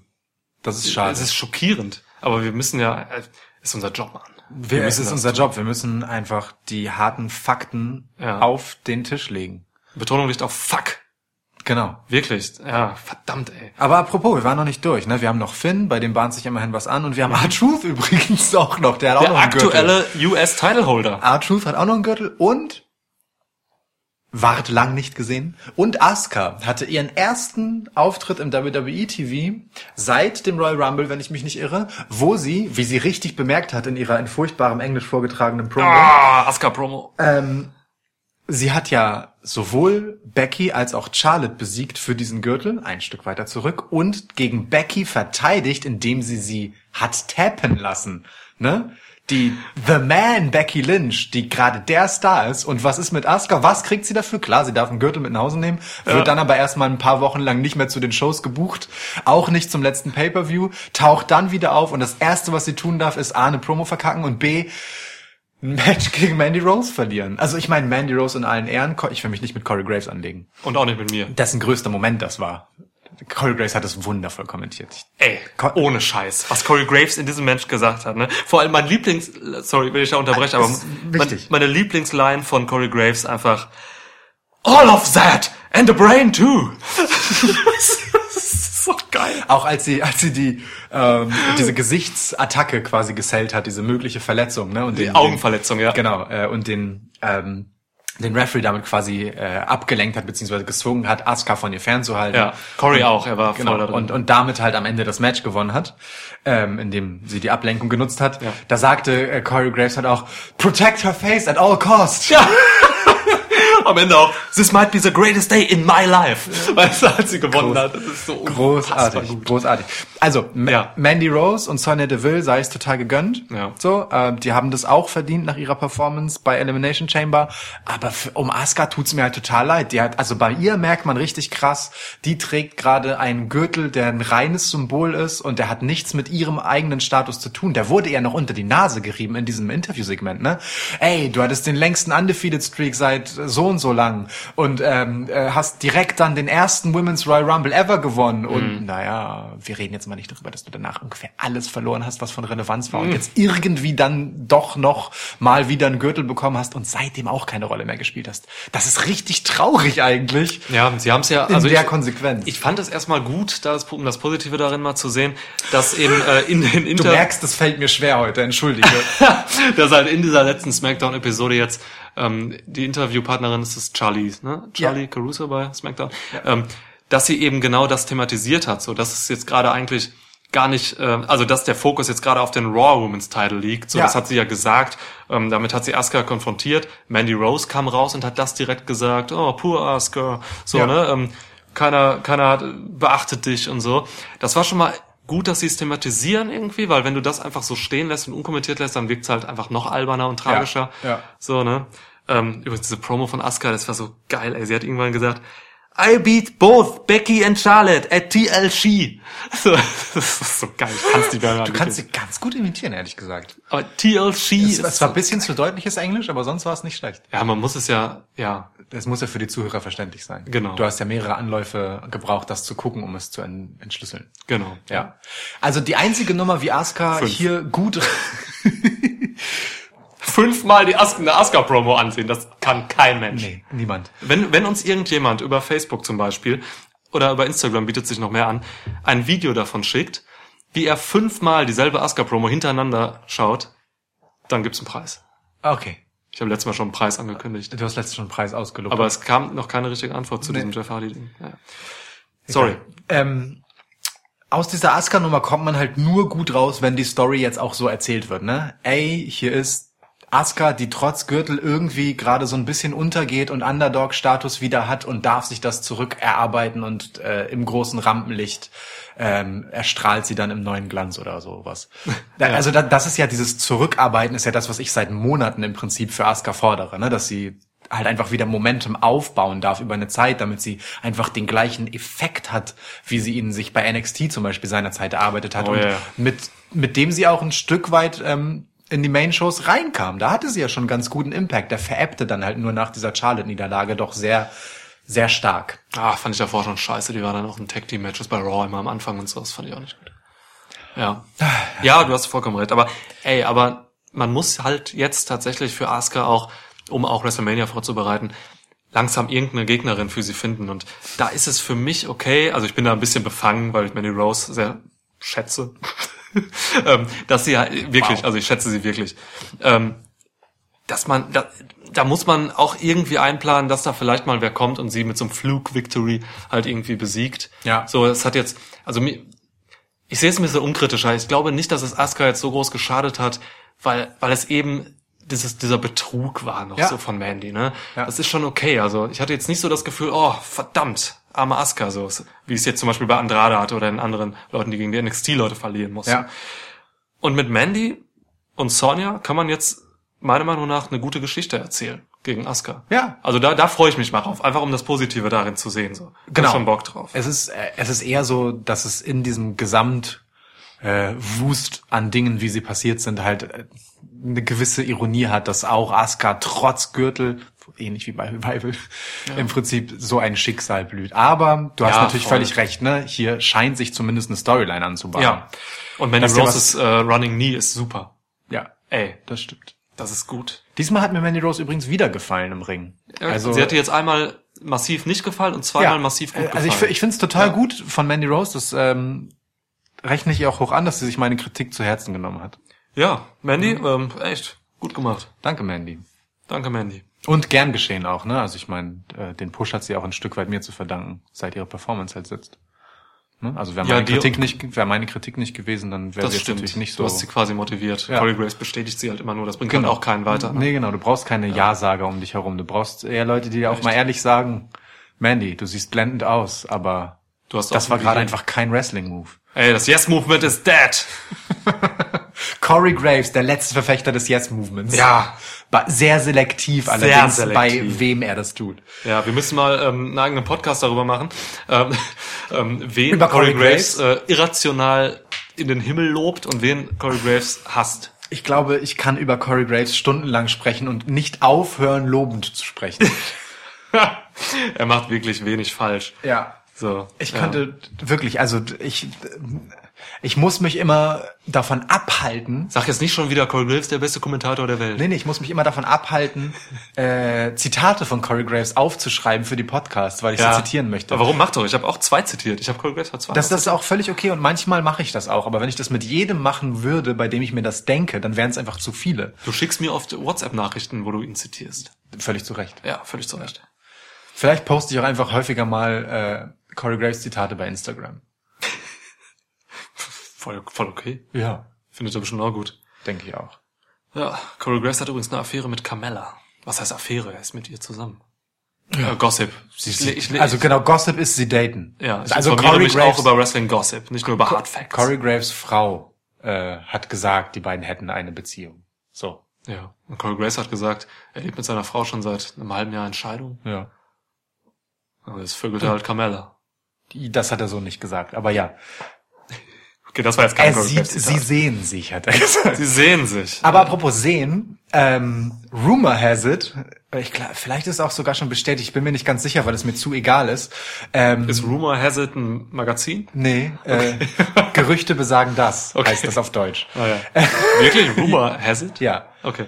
Ähm, dass, äh, ähm, wie heißt denn der? Chris Hemsworth, ne? Chris, ja, Chris, Ähm, Tor, Tor. Genau. Ähm, Hulk Hogan in einem vom Netflix produzierten Hulk Hogan Biopic spielen wird. Ja. Warum ist das so? Ich möchte nicht länger darüber sprechen als so lang, Ich habe das auch heute gelesen und ähm, weil ich es dir geschickt habe. nee, ich habe davor tatsächlich schon gesehen. Ich bin immer Dann mein Beileid. ey Wrestling News und auch Gossip und auch Was ist eine. Wrestling? Im Jahr 2019 ist eine News über Hulk Hogan keine Wrestling News. Selbst wenn er ein WrestleMania Match hätte, wäre es faktisch betrachtet keine Wrestling News. Sorry Hulk. Ich habe ich hab hier Hulk hört uns nicht zu. Bin ich mir sicher. Hab ich getrackt. auch sicher. Hab ich getrackt. ähm, ich habe da ich habe nämlich gelesen, dass ähm, Todd Phillips irgendwie Regie Regie führt oder produziert, ich weiß nicht irgendwie eins von beiden und ich Ja. dachte wirklich, da steht ich habe erst Tom Phillips gelesen. Das wär mega. Tom Phillips macht ein Biopic und mit Chris Hemsworth und äh, und Bradley Cooper sollte Vince McMahon spielen Mega. oder soll's vielleicht noch. Da weiß ich es nicht mehr. Find Ich überfliege solche News. Ja, finde ich auch mega. Hm. Chris Hemsworth sieht für Hulk Hogan einfach viel zu gut aus. Das ist völliger Quatsch. Ich weiß auch nicht, wie man den versauen will. Das ist richtig Hogan anstrengend, aussieht, ja. Also ich. körperlich ist, geht er schon klar, aber ähm, also als Tor hat er ja schon mächtig was drauf, so das geht Ja. schon, das kriegt er hin. Ja. Aber das, die Fresse von Hogan kannst du doch keinem anmeißeln. Ah, Ich bin ein bisschen gespannt, wie er mit diesem Bart aussieht und so. Naja, egal. Muss er sich den, oh Gott, muss er seine schönen Haare dafür? Äh, Nee, es geht, geht, geht glaube ich, äh, mehr um die Anfangsjahre von Hulk Hogan, wie ich gelesen habe. du, ja, auf in den Inhalt dieses Films zu gehen. Ich wollte darüber nicht sprechen. Ich Du rede über Chris. Hemsworths Haare und du gehst über die Anfangs, du kommst mit den Anfangsjahren von Hulk Hogan. Ja, Guck, stimmt. Alter, wir Ja, haben okay. Network. Guck Ja, WrestleMania minus drei. Okay. Ja. Na, äh, ich glaube nicht, dass er sich davon se- seine ganzen, dafür seine ganzen Haare abhaaren muss. Gut. Aus Gründen, die ich nicht ausführen kann, weil ich nicht über den Inhalt des Films sprechen darf. Dean Ambrose hat Amnesie. Ach ja, stimmt, das gab's auch Das noch. müssen- wir müssen stimmt, kurz wir haben noch noch gar über nicht über die Ambrose anderen reden. Unsinnigkeiten, die passiert sind, gesprochen, ne? Genau, es gab halt noch eben Ei, neben ei, den bis jetzt angesprochenen Sachen noch echt viele bin- Unstimmigkeiten. Und ich bin so seit zehn Minuten in dem Modus, ja, jetzt können wir mal langsam zum Schluss kommen. Jetzt können wir Aber- langsam über noch über über äh, die Ja. Ex und Shiner reden und so. Aber Ja, nein, es ja. gibt noch anderes, ja. Ja, okay. Ja, Dean Ambrose hat jetzt am- Dean Ambrose ist auch plötzlich nicht mehr Heel und hasst nicht mehr alle und hasst vor allem nicht mehr Seth Rollins so sehr. Äh, Hat er wohl alles bisschen vergessen. Ja, Dean Ambrose ähm, wurde bei Raw, also erstmal, ähm, es fing an, dass Drew McIntyre zu Triple H kam, backstage, und ein Match gegen Seth Rollins gefordert hat. Dann kam Ambrose, hat Drew McIntyre eine Backpfeife gegeben, scheppernd. Habe ich mich gefragt, ey Alter, Drew, mach doch sofort den Brawl. Mann, wie ruhig bist du denn? Du bist ein Psychopath, mach doch was. Ähm, Ambrose geht weg mit einem geilen Gesichtsausdruck und äh, Triple H fragt dann äh, Drew McIntyre, äh, ob er nicht doch dann lieber gegen Ambrose das Match haben will und er bekommt es und dann squasht Drew McIntyre einfach Dean Ambrose Ja. in einem Match, das keine zwei Minuten ging. Ja. Fand ich übrigens gut, dass er einen Claymore angesetzt hat. Der hat nicht getroffen und dann hat Drew McIntyre improvisiert und noch einen zweiten Claymore gemacht, der dann gesessen hat. Ja. Super gut, Drew McIntyre. Ja. Ähm, ja, ja, genau. Und dann kam Dean Ambrose nachher noch mal in einem Backstage- Backstage-Segment zu Rollins und sagte halt einfach irgendwie, hey Mann, du hättest mir mal helfen können. also schon ein bisschen lustig, aber auch totaler Quatsch. Ja, generell, was mit Dean Ambrose gerade passiert, ist halt super random, ne? Also Ja. so Lunatic Fringe wie jetzt war er noch nie. Er ist ja wirklich gerade einfach völlig unberechenbar. Also ich meine, in der einen Woche Mhm. ist er halt noch der größte Feind von Seth Rollins und hasst auch alles generell. Ja. Äh, in der nächsten Woche kommt er halt raus und sagt ihm Slay the Beast. So, bezüglich seiner Fehde mit Brock Lesnar. Und jetzt Ja. diese Woche äh, beklagt er sich, dass Seth Rollins ihm nach dieser großen Geste nicht wie in alten Tagen äh, im Match hilft. Ist schon ein bisschen herrlich. Ja, ist schon krass. Das ey. ist, also das ist schon sehr ulkig mit anzusehen, was jetzt so auf die letzten Tage bei den Endos passiert. Im Moment darf er sich ja einfach nur immer für alles und jeden hinlegen. Ich meine, davor EC3, ja. ja. wenn sie es so hart durchziehen mit dieser komischen, ultra verwirrten Sache, die ja schon an Art Truth erinnert. So, ne, von dem desillusionierten Dasein und herumschreiten durch die Arenen, dann würde ich es sogar vielleicht sogar gut finden und lustig. Also, Meinst du, meinst du, die Lösung ist am Ende, dass er vergessen hat, dass er seinen Vertrag hat auslaufen lassen und tro trotzdem noch zur Arbeit kommt, obwohl er gar kein Arbeitspapier mehr hat? ey, Das wäre eine gute Story. das wäre super. Das ist genial. Nehm Hey, hey, hey, Dean. Warte, Äh, ich gebe das gerade so weiter. Das ist gut. Ey, ich sehe das auch, wie dann Seth Rollins ihn so konfrontiert. Hey, Dean, ähm, du hast gar keinen Vertrag mehr, ne? du bist für diesen Auftritt nicht bezahlt. ja, Und er ist so, WrestleMania Match gegen R-Truth. ähm, nee, wirklich. Äh, außerdem, es ist ja völlig okay, wenn man keine Arbeitspapiere hat oder wenn man suspendiert ist, wie im Fall von Becky Lynch. Du kannst ja immer in allen Shows auftreten. Und dann lobt dich sogar noch der COO von äh, WWE Ja. in seinem Eröffnungssegment bei Raw. Das ist doch auch irre, ne? Also da kommt Becky Lynch, die suspendiert wurde von Vince McMahon, dem Chairman höchstpersönlich, gegen das, was sozusagen äh, seine Tochter und ihr Mann in ihren Positionen getan haben. Ja. So, er setzt ein völlig neues WrestleMania-Match an gegen Charlotte. Und besagte Becky Lynch wie du gerade wie so, ein- wie so ein Pastor wirkst. und, und besagte Becky Lynch. Ihr seht halt nicht, wie ich gestikuliere, aber es stimmt. Ich, Er hat alle seine ja. drei Arme oben. Ja. Das- Lukas hat drei Arme, das ist wirklich verwirrend. Das verwirrt mich auch wenigsten. nachhaltig immer und so, Ja. aber Und besagte Becky Lynch ich habe drei Beine. Sorry. Ne, das ist äh, alles gut. Wir sind so tief in der in den Unweiten der Podcast-Spielzeit. Da, hier ist es eh nur noch der harte Kern da. Wir können alles sagen. Nur noch die paar besoffenen, die, die sich auf Feierabend noch diesen Podcast reinziehen. Oder die Leute, die Podcasts so hören wie ich und immer so häppchenweise. Ich höre jeden Podcast, den ich höre, durch. Aber halt sehr oft häppchenweise und nicht am Stück. Okay. Egal. Ähm, Besagte Becky Lynch. genau. Besagte Becky Lynch, die also, wie gesagt, suspendiert ist, taucht mehrfach wieder auf bei House-Shows, beim Pay-Per-View, verdrischt, lediert die eigentlichen Kontrahenten, die an ihrer Stelle sind, also Charlotte und halt deren Gegnerin Ronda Rousey, zum Ja. wiederholten Male und wird dafür bestraft mit ja nichts. Ja. Damit, dass der COO halt bei der nächsten Gelegenheit sagt, dass er das schon pretty cool findet. Er hat wirklich gesagt, In was für einem Ja, Unternehmen sind wir denn hier, um cool. Himmels Willen? Hat er, hat er wirklich Also- so gesagt, Triple Ja. H jetzt Montag. Ja, also ich meine, Vince McMahon hat sie ja suspendiert für bis nach WrestleMania. Der muss doch jetzt, der muss doch schäumen vor Wut und sie noch länger suspendieren und was auch immer.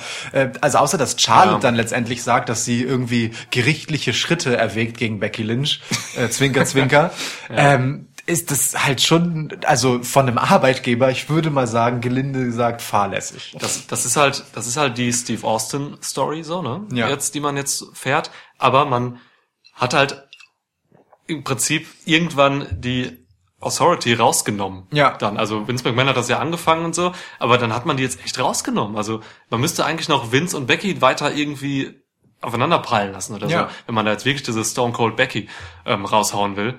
Aber irgendwie macht man das nicht. Und jetzt kommt sogar dieser der Triple H an und sagt halt, pretty cool, was die da macht. Und man Also- muss ja auch irgendwie seine seine Worker schützen so, ne? Das macht ja auch kein Mensch. Vielleicht, vielleicht, und von Stone Cold Becky reden wir ja auch schon seit Monaten. Ja. Ähm, vielleicht ist Vince aber auch einfach cleverer, als wir denken und auch lernfähiger, als wir denken und erinnert sich noch zu gut an die Bierduschen und was nicht Stone Cold ihm noch alles angetan hat. Überfälle im Krankenhaus. äh, Oh, das war und, so krass. Und denkt sich, nee, weißt du was, das mache ich nicht nochmal mit Becky. Ja, aber dann kann Vince das doch einfach an Triple H weitergeben. Triple H kann das ja jetzt noch gut machen mit Becky. Ja, und das Triple hätten H sie machen müssen. Und Triple H hat damals Wrestling nicht geguckt.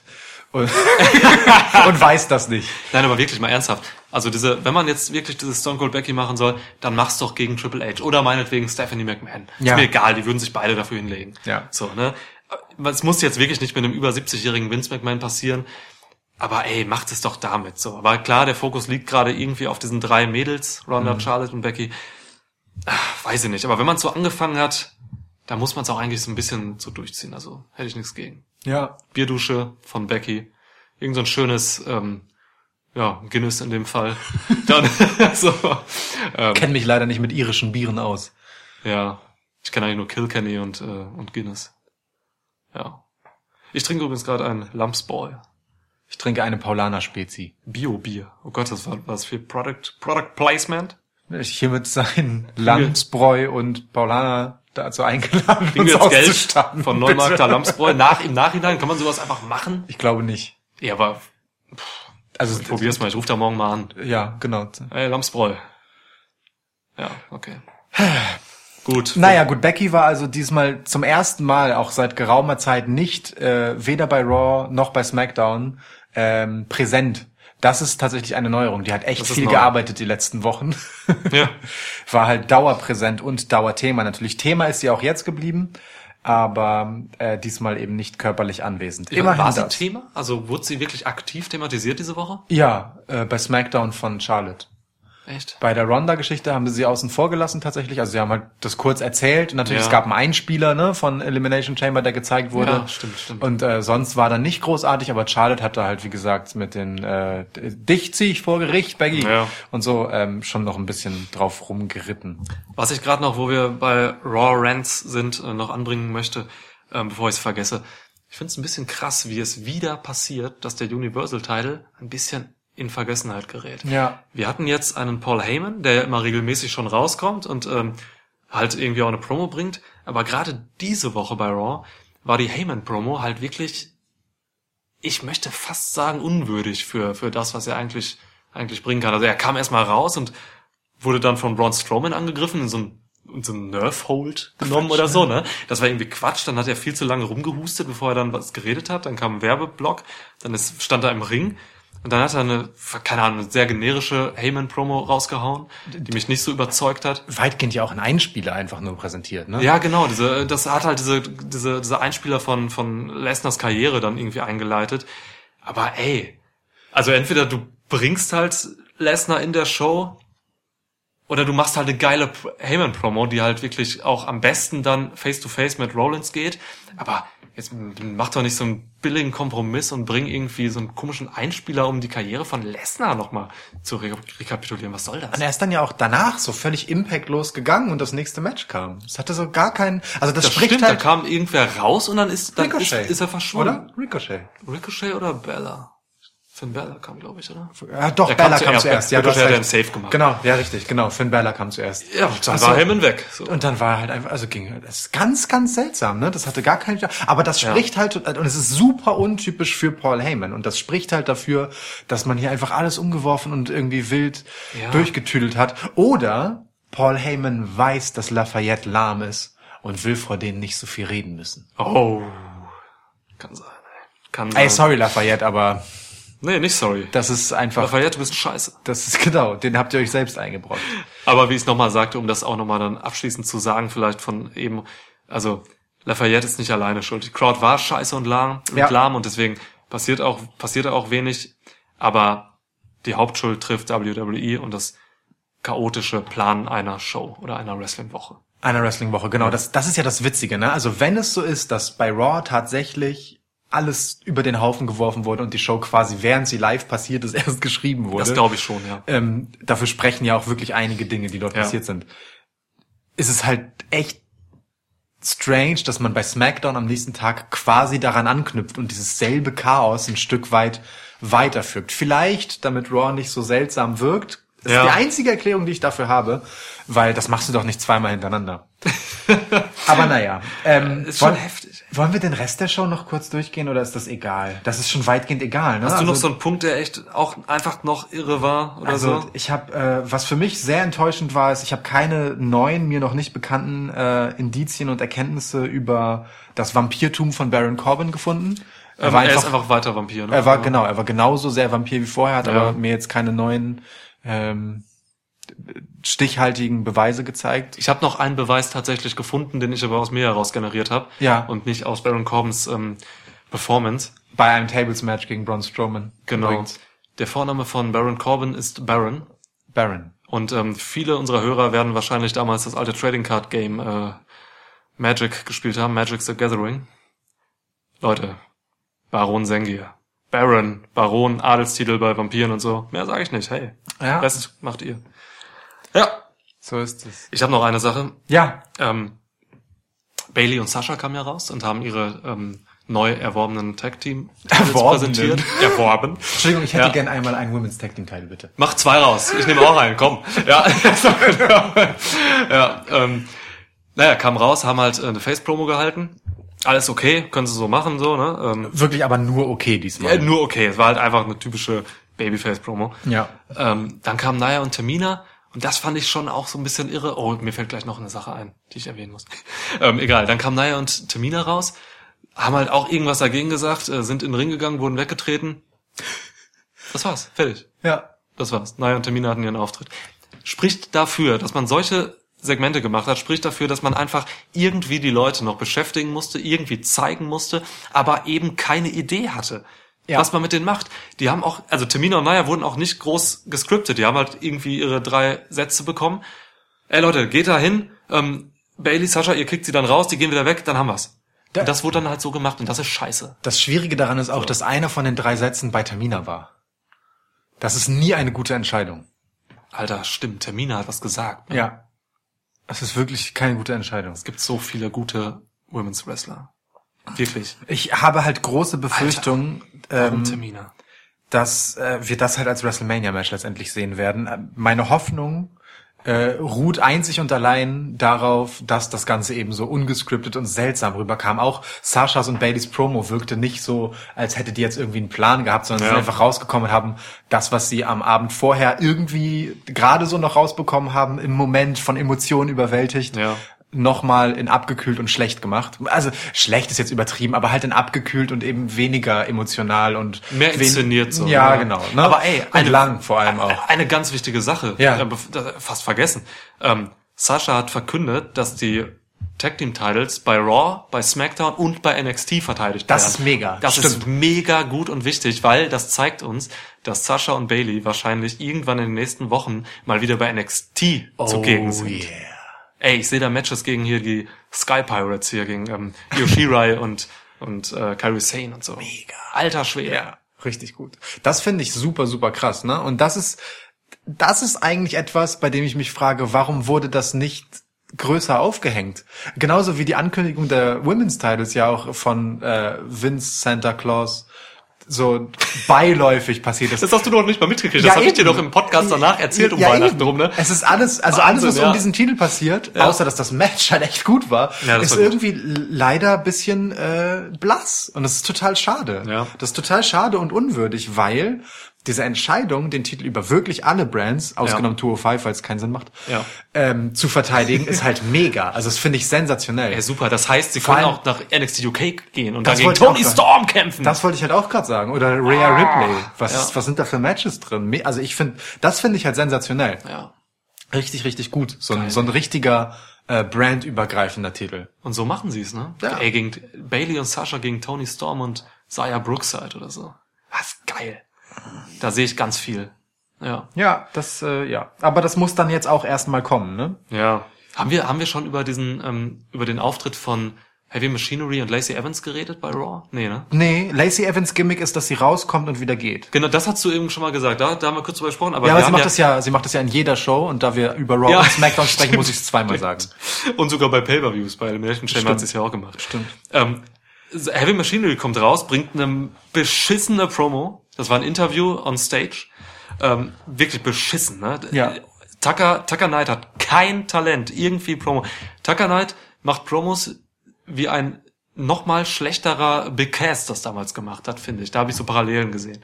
Ganz mies. Und Otis Dozovic stellt sich da einfach hin und sagt einfach nur Tucky, States and Weights, Tucky. Und das war's. Steaks and Weights. Gut, Alter. dass du es auch zweimal gesagt hast, so wie gesagt. Dosovic, weil es war ja Zeit zu füllen. Dann naja, und dann kam also Ja. Lacey Evans raus, äh, ging runter und wieder zurück und dann haben Heavy Machinery das irgendwie nachgemacht. Ja, die haben den ähm, Bushwhacker äh, Walk gemacht. Weißt du? Ja, ja, aber auch wieder hin und zurück. Und Lacey Hä? fand's geil, ne? Ja. Und Lacey muss irgendeinen ganz irren Fetisch haben, dass sie das geil fand. Offensichtlich, ja. Alter Vater, also die hat sich da wohlwollend dann positioniert und so gelacht und so und fand das irgendwie gut und gar nicht mehr arrogant. Ich verstehe das alles nicht. Alter Schwede. Ich verstehe das alles nicht. Bei Auch- SmackDown fand ich es gut, dass Sonja Deville sich da so in den Weg gestellt hat. Das fand ich gut. Sonja Deville ist geil. Sie ist gut. Aber die, auch Lacey Evans ist halt einfach so, ne? Die, die zeigen sie dann halt wenigstens, aber auch bei ihr ist nicht klar, wo soll sie hin und was Ja. soll sie machen, mein Gefühl. Aber halten wir sie mal im Gedächtnis, weil wir haben sie ja schon einmal relativ prominent dargestellt beim Royal Rumble. Da hat sie Royal ja eine Rumble. gewichtige Rolle gespielt Ja. und es ist ganz gut, wenn man kurz präsent hält, dass Ja. es sie gibt. Aber, wirklich, das sind ganz- Präsenz halten, das sind, das sind keine durchdachten Konzepte Nein. bei, in den Wochenshows, das sind einfach nur, Leute, wir müssen euch zeigen, wir haben aber keine Idee, wie wir es machen. Ey, bald ist WrestleMania, fuck, wir brauchen einen Plan. Ungefähr so war auch dieser Podcast. Ja, Wir haben einfach irgendwas gemacht, spontan aus Aktionismus heraus, weil diese Wrestling-Woche mit uns genau das gemacht hat. Er ist vielleicht ein bisschen genauso geworden, ja, ein bisschen, äh, wir entschuldigen uns für, für die Wildheit dieser Episode, aber es aber ist wir wollen damit ja, wir wollen damit ja irgendwo hin. Denn wir fragen uns, wohin geht's eigentlich auf der Road to WrestleMania? Oh Gott. Wie kommen wir zurück auf diese Straße? Ah, halt doch die Fresse. halt doch einfach das Maul. ja. Naja, gut. Ähm, für Fastlane wissen wir jetzt immerhin das ein oder andere Match mehr als vorher. Das Ja. ist schon mal okay. Aber damit fange ich jetzt nicht auch noch an. Das besprechen wir im Preview-Podcast zu Fastlane. Genau, ist ja auch schon in, ach, keine Ahnung, zwei Wochen oder so. Ne? Ziemlich genau. Haben wir's, oder? Hast du noch irgendwas Heftiges zu sagen? Ist dir noch irgendwas aufgefallen? Wir haben die gesamte Wrestling-Woche Ja. besprochen. Ach so, wir können halt echt noch darüber, weil das viele Leute interessiert, glaube ich. Haben es auch gesehen. Die X ist in der äh, Hall of Fame jetzt. Also In- erster Inductee. Inklusive China. China. Neunte Weltwunder, China. Stand halt zur Diskussion, weil China halt echt einen krassen Lebensstil gepflegt hat. Nach ihrer Zeit. Das kann man, man kann es schwer noch euphemistischer ausdrücken als so, ja. Sie ist halt nicht die klassische Botschafterin für eine PG-Familiensendung. Doch, man kann es tatsächlich noch euphemistischer ausdrücken, ja. das war's. Danke für Okay. den Gegenbeweis. Aber trotzdem hat China echt, äh, China hat echt einen Weg bereitet für viele Dinge. Auf jeden Fall. Ähm, China ist eine ganz wichtige Person, Persönlichkeit gewesen. Ey, was sie nach WWE gemacht hat, so nicht so cool. Oft für sie. Ja, Aber mein Gott, wer bin ich, dass ich da irgendwie urteile so? Ähm, China ist wichtig und deswegen ist es gut, dass sie dabei ist. ja, ich find's auch cool, dass man da drüber steht, ehrlich gesagt. Ja, Vor 2016 äh, übrigens gestorben. Rest in Peace, China. Wenn man äh, über so Geschichten wie dieser ganzen Rassismusnummer bei Hulk Hogan drüber steht und den wieder in die Shows lässt, Mhm. während das noch halbwegs aktuell ist, dann äh, finde ich es auch gut, wenn man Chinas Legacy sozusagen Ja. äh, nicht einfach wegignoriert. China hatte übrigens äh, Männertitel gehalten, ne? Die, die war mal Intercontinental Champion. Ja, also äh, oh- ohne China gibt's auch de, den äh, Royal Rumble Auftritt von Nia Jax jetzt nicht. Ja, So. krass. Geil. Ja, die Ex ist drin, genau. Aber das war auch in, Laf in Lafayette ähm, präsentiert und in jeder anderen Stadt hätte es China Chance gegeben, so, keine Ahnung, oder irgendwas halt. Oh Tja. Gott. Triple H dachte sich auch, ey, kacke, warum präsentiere ich das jetzt hier? Ja, genau. Kofi hat Daniel Bryan gepinnt. Ja, Just saying. Jetzt mal alle Kritik an dieser Wrestling-Woche beiseite gelegt. schwierig, aber okay. Macht das jetzt was kaputt? Oder wird es nächste Woche schon wieder egal sein? Also ich meine, wir haben viel über Gefahren und negative Effekte gesprochen. Ja. Aber das hängt ja schon davon ab, was man jetzt dann die nächsten Wochen daraus macht. Ob es einfach nur so eine chaotische Episode geblieben ist, bei der halt die Regeln kurz außer Kraft gesetzt wurden und nächste Woche sind alle wieder stark, die für, für nichts verlieren mussten gerade. Ja. Oder rüttelt das jetzt so ein bisschen an Bildern? Was ist so dein Gefühl? Ich möchte, ich, ich glaube, ich kann die Frage am besten beantworten, indem ich wirklich äh, in mich reinhorche und das einfach hoch subjektiv beantworte. Ja. So mit mir würde es, glaube ich, das machen. Ähm, das folgende. Ich fand diese, diese Woche jetzt so beliebig und so aktionistisch und so wir und in einer Geschwindigkeit an mich herangetragen, dass ich sie in der gleichen Geschwindigkeit von mir wieder abstoße Ja. wenn die jetzt nächste Woche wieder eine normale Raw und SmackDown äh, Episode aufs Parkett legen so, dann kann ich das glaube ich einfach vergessen und irgendwie so, ich würde es glaube ich echt weglegen als irgendwas, was da so passiert ist, was keinen Sinn ergab, was komisch war, aber was jetzt auch irgendwie dann aufgrund dieser seltsamen Natur auch wieder echt einfach irrelevant ist für mich. Und dann können sie weitermachen. Vielleicht haben sie bis nächste Woche dann mal irgendwie ein paar Stories entwickelt Ja. oder ein paar oder bringen halt konstante Pläne und Ideen rein. So, dann ähm, dann können sie mich damit wieder abholen. Und dann gehe ich auch wieder damit mit, dann gehe ich damit so. Ähm, Ja. Für die NXT-Charaktere, ey, so die werden jetzt Mhm. wieder bei NXT auftauchen, das ist okay. Ähm, da gucke ich wieder NXT und sehe sie erstmal wieder im NXT-Rahmen. Ich sehe keinen dieser Leute jetzt irgendwie im Main-Roster-Kontext irgendwie, glaube ich. Das- Dauerhaft. dauerhaft so. Das muss erstmal, sie sind jetzt Ja. wieder bei NXT für mich. So, ich weiß nicht, was das war diese Woche. Ja. Ähm, vielleicht kommen sie auch nächste Woche wieder, keine Ahnung, vielleicht auch nicht. Ja. Aber ich, also ne, du weißt, was ich meine. Ich glaube, für mich hat es keine nachhaltige, nachhaltige Wirkung und ich hoffe, das geht anderen auch so. Ja, ich, das wäre nämlich auch das, wie ich es gern sehen würde, ehrlich gesagt. Als wildes Experiment. Ich glaube auch als ein lehrreiches, ähm, weil man total viel, glaube ich, von dem äh, Feedback, was das Ganze jetzt über Social Media und so weiter erzeugt hat und weiterhin haben wird, Ja. ähm, mitnehmen und auswerten und verarbeiten kann.